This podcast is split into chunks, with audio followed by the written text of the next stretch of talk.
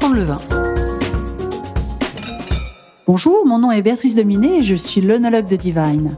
Aujourd'hui, j'ai la chance d'être accompagnée d'Aël Guégan et je suis à la Celtic Whisky Distillery. Oui, bonjour Béatrice. Écoute, euh, je suis ravie d'être en Bretagne. En plus, il fait beau. Ouais, c'est vrai qu'on a de la chance là. Et bah, j'aimerais bien que tu nous en dises un petit peu plus sur cet endroit qui est quand même assez magique. Alors, comme tu l'as dit, donc oui, on est en Bretagne, plus précisément dans les Côtes d'Armor. Euh, on est euh, on est basé à Pleubian, donc la distillerie est basée à Pleubian.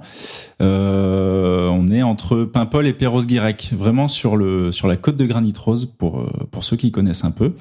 Et, et on a la chance d'être situé sur le littoral en bord de mer qui doit être assez unique, j'imagine. Oui, tout à fait. Ouais, c'est un site, euh, un site assez unique. Euh, on appelle cette, euh, cet endroit précisément, cette presqu'île, la presqu'île sauvage, justement parce qu'on a assez peu de construction et on a un environnement qui est extrêmement préservé. Donc sur la Bretagne, il existe d'autres distilleries? Oui, tu as, tu as d'autres distilleries. Tu en as une qui est pas très loin, nos confrères de chez Armoric, distillerie Varingame, qui est la première distillerie de whisky en France tu vas retrouver aussi euh, nos confrères de chez Edu euh, dans le Finistère qui font des whiskies à base de, de sarrasin et euh, distillerie de la mine d'or dans le, dans le Morbihan. D'accord, c'est vrai qu'on voit pas mal de distilleries maintenant en France. Euh, certains pourront se poser la question pourquoi un whisky français, mais c'était un vrai choix. Et puis, euh, je crois qu'il y a une centaine de distilleries aujourd'hui en France. Euh, ouais, c'est ça, ouais, tout à fait, oui, à peu près une centaine. L'industrie du whisky en France a à peu près 40 ans une centaine de distilleries maintenant. Euh, ils sont construits beaucoup. Le marché du whisky français est en plein essor. Euh, Aujourd'hui, on se rend compte qu'on a euh, tous les euh, on a tout pour faire euh, pour faire des whiskies français.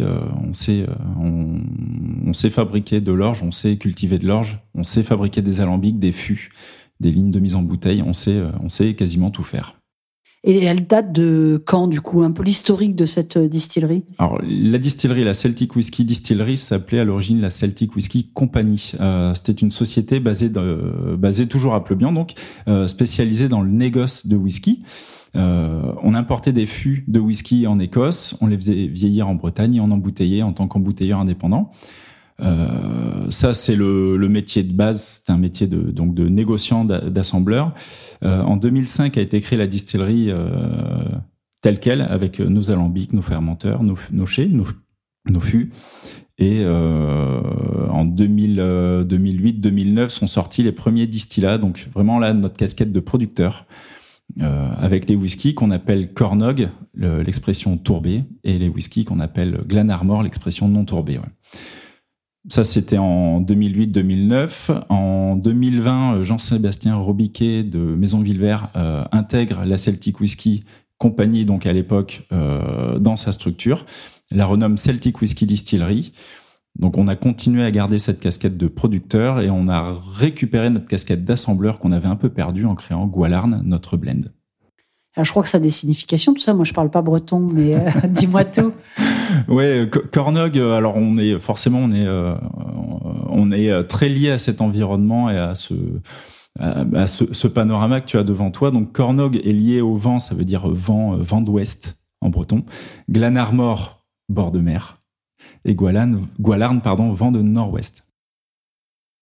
Donc euh, c'est vrai que ça va donner euh, des particularités. J'imagine d'être aussi proche de la mer comme ça, tant en termes de climat, d'hygrométrie, euh, ça va influencer sur votre façon de peut-être de distiller. Ouais, complètement, complètement. alors la, la distillation, la distillation va forcément avoir un impact puisque nos alambics étant, étant des alambics très traditionnels avec une chauffe à flamme nue, on dépend complètement de la pression atmosphérique qu'on peut trouver.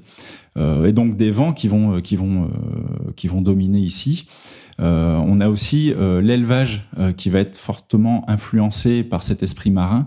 L'élevage, donc c'est la maturation en fût. Donc nos whiskies ont trois ans minimum de, de, vieillissement en fût, et forcément dans ces fûts il y a un apport d'air, d'oxygène qui va qui va rentrer dans les fûts. Donc ce climat marin, cet environnement maritime va avoir une influence sur l'élevage de nos whiskies. Très bien. Mais bah, écoute, je pense qu'on se donne rendez-vous très rapidement pour parler plus justement distillation, fabrication. Je dis à très vite, À bientôt.